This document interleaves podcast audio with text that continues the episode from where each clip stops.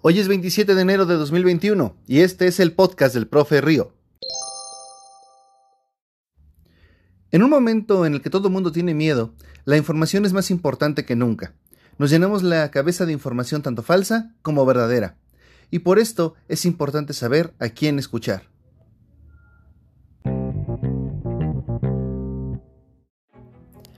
Tiene unos pocos días que se anunció que el presidente de nuestro país, México, donde yo me encuentro, está infectado de COVID-19.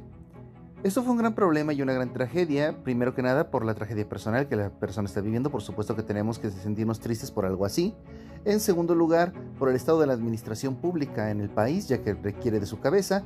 Y finalmente, pues porque empezó una enorme guerra para ver cuál de los dos lados, ya saben estos dos lados en los que yo no creo, pero que se forman gracias a la polarización, por ver quién sacaba mayor capital político.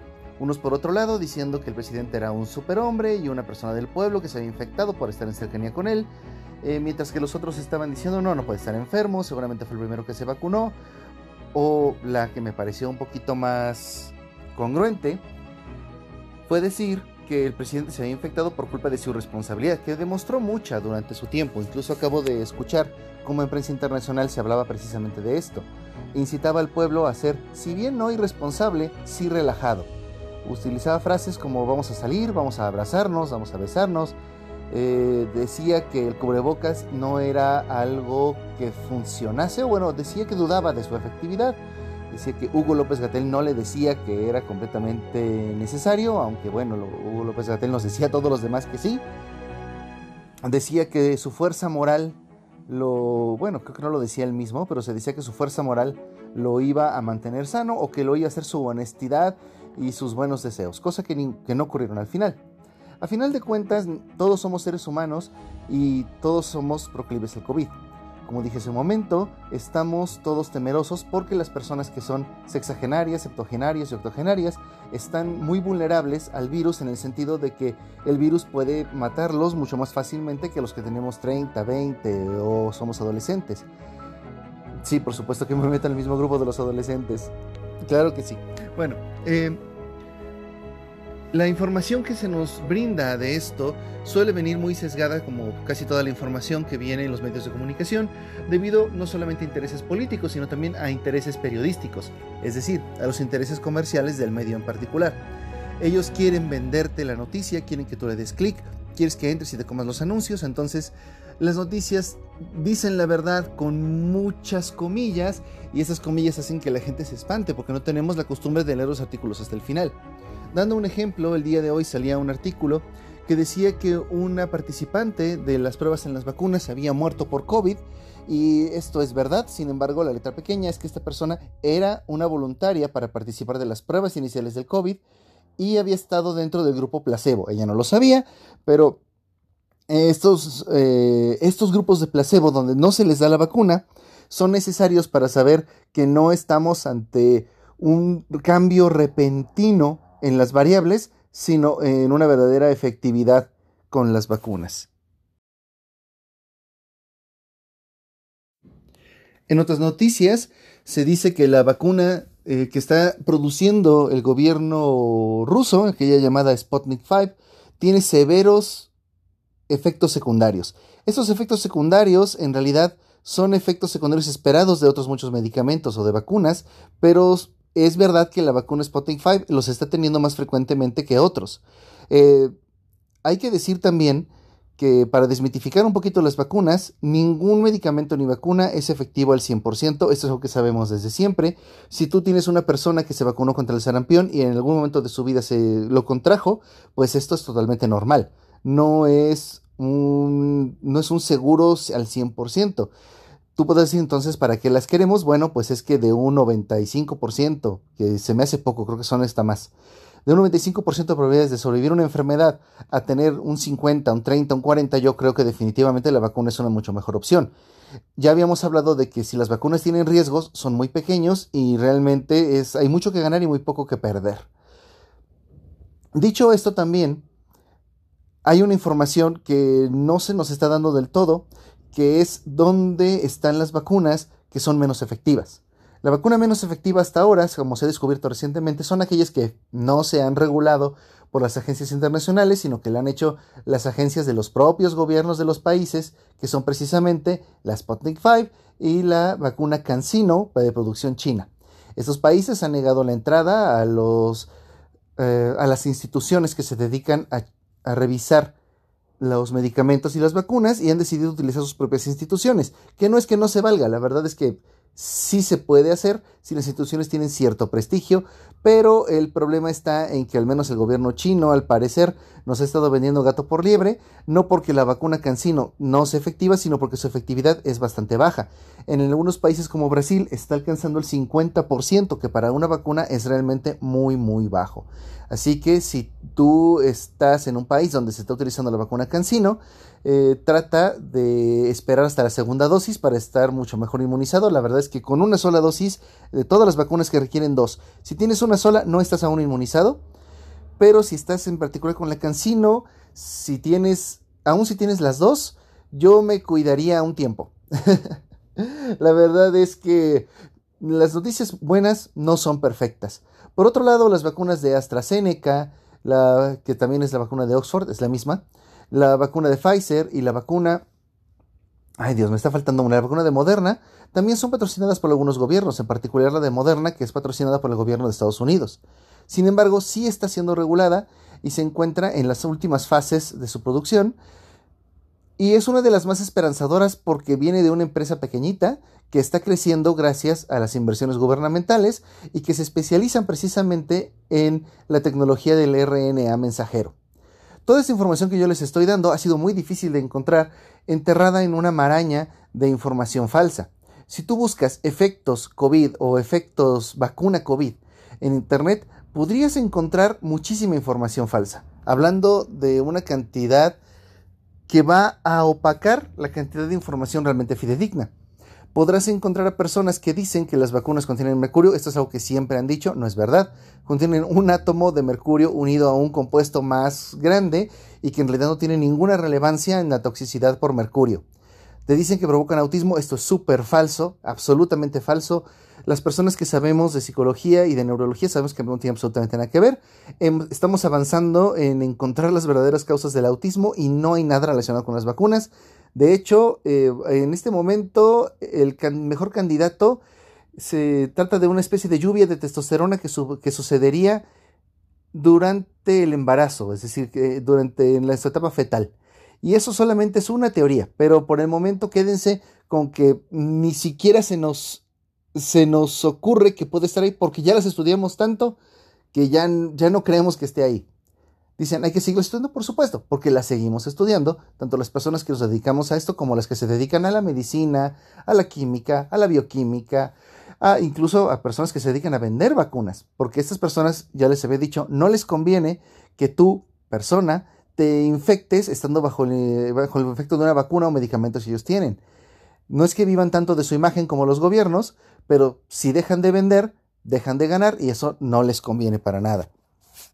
Es ver, eh, los, los, gobiernos pierden mucho menos siendo laxos y siendo tramposos, porque bueno, a final de cuentas, ellos venden la vacuna y luego pueden usar un aparato propagandístico o incluso pueden usar su poder manu militari para hacer que sea esa la que te pongas. En fin, no es que se me note mucho en este momento que estoy en contra de los de darle demasiado poder al Estado, pero espero que al menos se entienda que es solamente mi opinión. Ustedes pueden tener el que ustedes gusten. Por otro lado, tenemos un grupo de personas que eh, están en cada país. Quisiera decir que se trata de México siendo México, pero no. Al parecer esto sucedió al mismo tiempo en Estados Unidos, España y México, en los que se están sucediendo una serie de manifestaciones para quitar las medidas de prevención o las medidas de contención para, para, los contagios que en este momento están en máximos. En México nos consideramos semáforo rojo, lo mismo pasa en España y en Estados Unidos, pues dependerá mucho de las secciones. Estados Unidos es un país bastante más grande, pero eh, después, al parecer de las navidades, en que la mayoría de nosotros dijimos, pues no pasa nada, voy a ver a mi familia, no pasa nada, voy a hacer mis compras, no pasa nada, voy a salir, no pasa nada, me voy a tomar unos, chupes con los amigos. Parece ser que los, que los contagios se dispararon. ¿Quién lo iba a pensar? Qué cosa tan difícil de comprender. No se me ocurre por qué sucedió esto. Pero en fin, eh, sarcasmo aparte, Estamos en una situación más o menos de emergencia y estas personas sienten vulnerados sus derechos y no es que no tengan un poco de razón. En algún momento las medidas impuestas por algunos gobiernos se pueden sentir exageradas o de plano inútiles. Y puedo darles la razón en muchos de estos casos. Eh, y bueno, también tengo que aclarar, porque también las teorías de conspiración tienen dos lados. Aquellas teorías de conspiración que llevan a la gente a decir estupideces y las teorías de conspiración que llevan a la gente a creer que la gente dice estupideces. Me explico. Mucha gente supone que muchas de las manifestaciones son de gente antivacunas o que no cree en el COVID. Algunas de ellas son de personas racionales que creen en el COVID, que están teniendo precauciones, pero que quieren un plan bastante más laxo o bastante mejor pensado porque están viendo su economía y su vida muy afectados. Eh, algunas propuestas que han dicho es que en lugar de encerrar a todo el mundo, pudiera crearse un plan en que las personas pudieran moverse a diferentes horas, de manera que los lugares no se abarrotaran y las horas pico ya no existieran. Por ejemplo, en el caso del transporte público, si yo salgo a las 7 y tú sales a las 8, no nos vamos a encontrar tan fácilmente en el transporte público y necesitaremos menos de él y estará menos abarrotado. Entonces, tal vez a algunos les tocará levantarse más temprano, tal vez a algunos les tocará dividir su jornada laboral, en fin, pero estas cosas pudieran ayudar a que las personas sigan trabajando. También están eh, sugiriendo que algunos restaurantes puedan ah, abrir a la hora de la comida, otros a la hora de la cena, en fin. Puedes decir que son buenas o no, pero eh, lo que trato de decir es que no todo el mundo es un estúpido con un sombrerito de papel de papel de plata, le dicen los españoles, ¿cómo le decimos aquí? Bueno, de papel aluminio le decimos nosotros, tratando de protegerse de los efectos del 5G. Que eso, bueno, también es verdad que hay gente que lo piensa, que el 5G es dañino o que activa el COVID, pero no tiene absolutamente nada que ver. Hay gente irracional que también está protestando y que también está buscando sus derechos. Sin embargo, sí es verdad que hay un grupo bastante grande de esta gente, aunque bastante grande es un término relativo. Digamos que son unos pocos miles de personas en ciudades de millones que siguen sin ser realmente significativo, pero que alzan mucho su voz y que están confundiendo a mucha gente que no tiene la información necesaria. Están diciendo cosas, por ejemplo, como que las medidas del COVID son demasiado exageradas y que están pensadas para reducir la economía, reducir la educación y controlar a la gente. Honestamente esto no suena descabellado. Eh, sin embargo, los países no pueden ganar de una economía destruida. ¿Por qué? Porque si tú no trabajas y pues tampoco produces, baja el Producto Interno Bruto y además de que eso es perder muchísimo capital político, pregúntenle a Donald Trump, pregúntenle a Bolsonaro, pregúntenle a Angela Merkel, pregúntenle a todas las personas que después del COVID les ha pasado que tengan que decir, ¿sabes qué? No puedo ganar las siguientes elecciones. Bueno, en el caso de Donald Trump, ese sí dijo yo, yo sí puedo, me vale madres. Ahí me voy a presentar y voy a hacer que todo el mundo hable de mí durante otros cuatro malditos años. Pero donde yo voy es que realmente no hay nada que ganar con hacer que la gente se empobrezca. Tú puedes pensar que sí, dicen, nos quieren ignorantes, nos quieren pobres para poder seguirnos dominando. El problema es que cuando se nota mucho, como sería en este caso, pues se pierde capital político. La gente no puede sino decir, bueno, sea o no culpa del presidente esto del COVID, si lo gestiona mal, se va, o se tiene que ir al demonio, cosa que espero al menos suceda aquí, porque Desgraciadamente aquí en Latinoamérica parece que tenemos una especie de culto al líder, el cual pues no se puede equivocar. Más allá de politizar este asunto, pues podríamos estar pensando en cómo informar mejor a la gente y hacer que piensen mejor. Y estas manifestaciones pudieran estar mejor informadas e incluso ser útiles. ¿A qué me refiero? A que pudiéramos estar todos votando en este momento un plan para nuestras comunidades. A lo mejor no de forma federal, no para todo el país, pero pudiera haber un plebiscito, por supuesto, por internet, porque eso de que vayamos todos a votar a urnas en este momento sería muy estúpido. Y creo, creo que algunos piensan que eso tendrá que suceder, pero en fin. Sí, o simplemente escuchar la voz de las personas. Pudiéramos estar tratando de proponer formas de mejorar nuestra vida, incluso sin que todos estemos vacunados y ya hayamos alcanzado el 70% de inmunidad de grupo. Nosotros, los seres humanos, somos inteligentes, incluso estas personas a las que eh, malamente llamaremos covidiotas, son personas que usan su inteligencia para justificar aquella conclusión a la que han llegado. Es lo malo de que nosotros no recibimos clases de filosofía o de lógica en la escuela últimamente. Ya se han quitado del programa desde hace algunos años no sabemos pensar No sabemos aplicar el método científico a nuestro pensamiento. Tenemos que partir de una observación y llegar a una conclusión, pero nos han enseñado a partir de la conclusión. Es decir, nos dicen, oye, es que, no lo sé, George Soros quiere conquistar el mundo. Ah, caray, ¿y tú cómo sabes eso? Por esto, esto, esto. Y, es, y lo hacen parecer muy lógico. Y sin embargo, eh, si tú lo piensas desde el otro lado, te das cuenta de que la cosa no puede ser así. Aunque bien, George Soros y los Rothschild también son muy ricos y tienen mucha influencia en el mundo, pero vamos, por favor, gente, este, tengamos un poquito de decoro y de paciencia. Las personas que más me preocupan son las personas que siguen viviendo su día a día como si nada sucediera. Las personas que aún encuentras en los autobuses sin su cubrebocas. Las personas que insisten en ir de compras y hacer un escándalo para entrar y sin cumplir las normas de seguridad. Aquellas personas que incluso entran a los hospitales a quejarse o incluso llegan a suponer que el COVID es un invento y que, se, y que en el hospital es donde los contagien, que eso también es una posibilidad, pero sabemos que la cosa no sucede como siempre dicen. Nosotros los seres humanos también cuando somos irresponsables tendemos a culpar a la gente. Las teorías de conspiración no son útiles en realidad. Las teorías de conspiración funcionan de la siguiente manera. Tú partes de la conclusión, como habíamos dicho antes, y luego haces que las cosas se encajen en ella. El gran problema de esto es que muchos creen que estas teorías de conspiración son parte de un pensamiento contrario al poder, que tú estás haciéndosela difícil a los poderosos para dominarte y en realidad lo creas o no, se los estás poniendo mucho más fácil. Las teorías de conspiración no digo que sean sus instrumentos, pero les han servido muchísimo para distraer a la gente. Las personas poderosas también hacen creer a muchos que son más poderosos de lo que creen. La verdad es que a George Soros y a los Rothschild les conviene que la gente piense que son así de poderosos porque así se sienten más a salvo.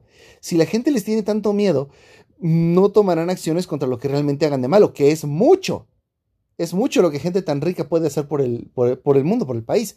La gente también suele eh, pensar que los Estados Unidos, sus gobiernos, la CIA, el FBI, son entes todopoderosos y que lo tienen planeado todo de aquí hasta el 2057 y que todo tiene que salir como ellos digan. La verdad es que no es así. Creo que fue precisamente el, el escritor de cómics Alan Moore quien alguna vez dijo que no hay una conspiración en el mundo, sino que hay una multiplicidad de conspiraciones. Así es, hay muchísimas organizaciones, gobiernos, empresas, sociedades secretas que por alguna debe de haber, tratando de trabajar para sus propios intereses y tratando de manipularlos a todos, pero todas trabajan en contraposición unas de las otras, a veces sin siquiera conocerse. Eh, por ejemplo, la Iglesia Católica tiene que aliarse de repente con el gobierno chino para poder tener presencia en el país de China, para que les den entrada hacia la religión católica en China, porque resulta ser que la religión católica en China es una religión de Estado, como casi todo. Y ahora, pues a cambio de eso, la Iglesia no condena o no dice nada sobre algunas cosas bastante inmorales que suceden en China, como el trasplante obligatorio de órganos de presos hacia otras personas. Muchos de ellos presos políticos. Mucha gente dice, no, es que esto está muy bien. Bueno, tú es que tú no sabes por qué la gente está en la cárcel. Y mucho menos en China, que si ustedes no están enterados de lo que pasa en Hong Kong, la cosa está un poquito peor.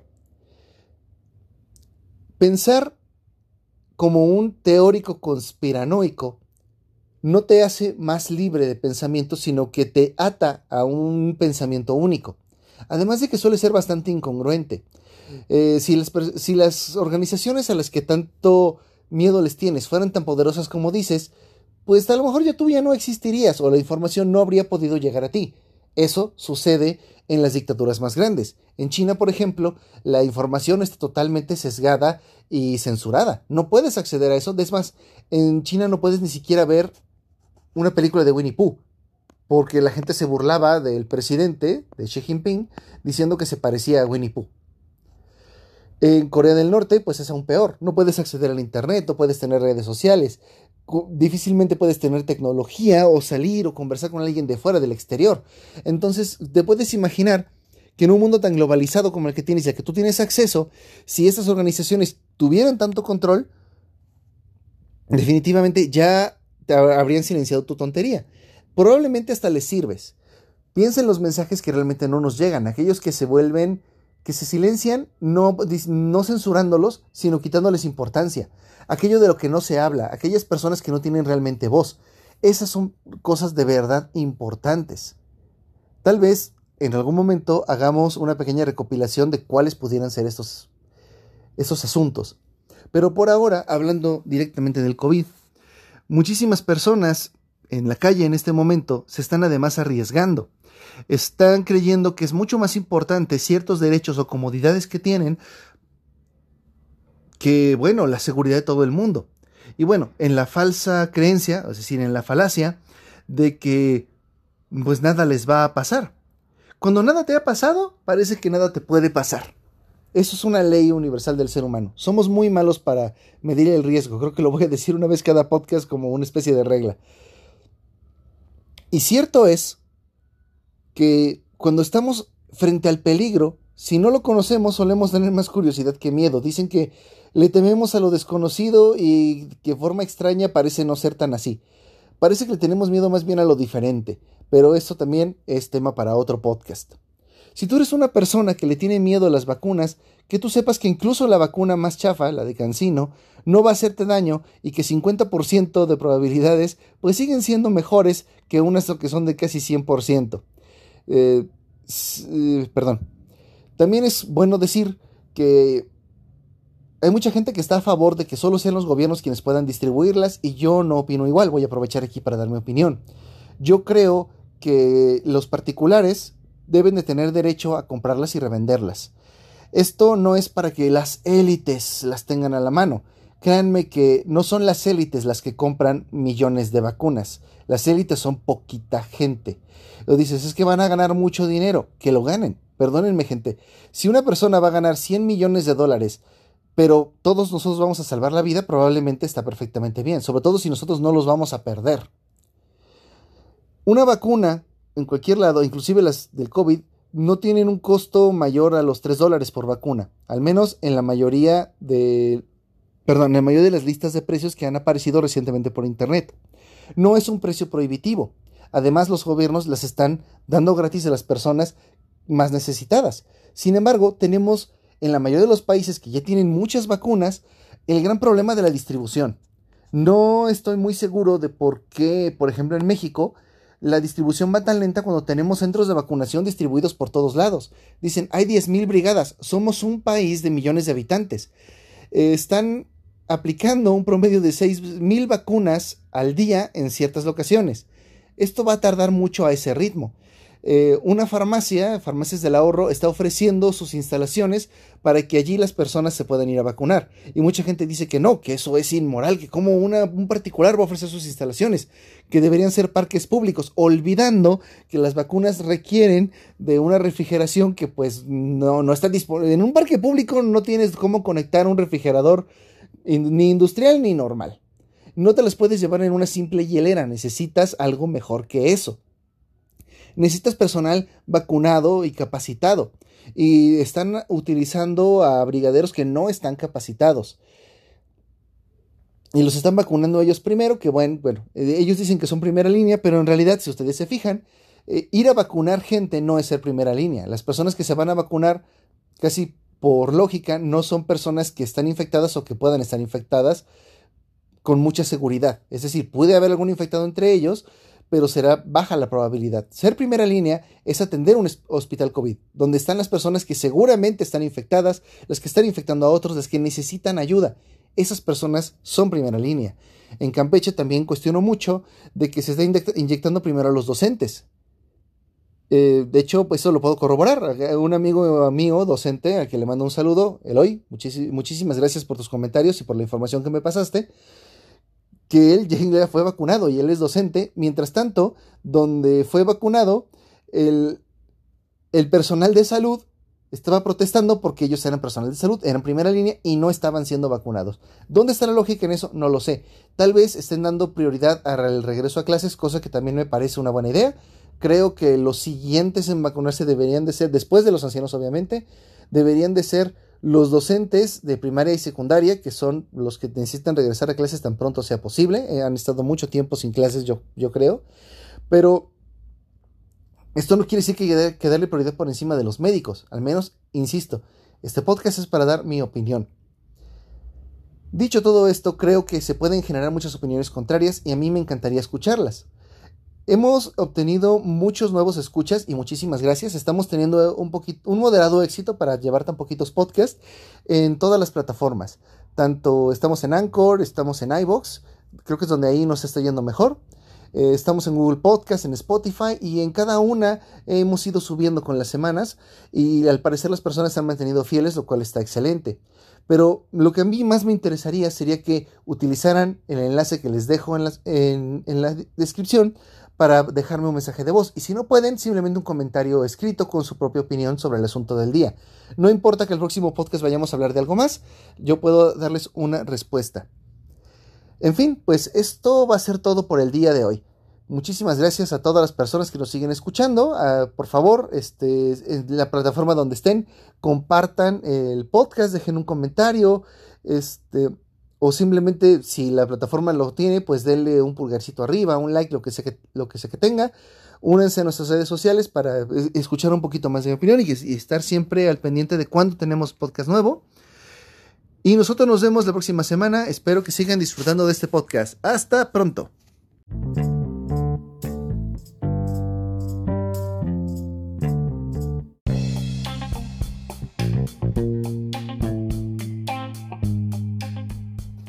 Agradecemos humildemente a todas las personas que hacen posible este programa a través de su mecenazgo en Patreon, como Eduardo Velasco, Erizú, Luis Ávila, Juan, Miguel Chacón Bazán, Carlos Enrique Sada Reyes, Daniel Arevalo, Gaby Rodríguez, David X, Eastly y Janus G.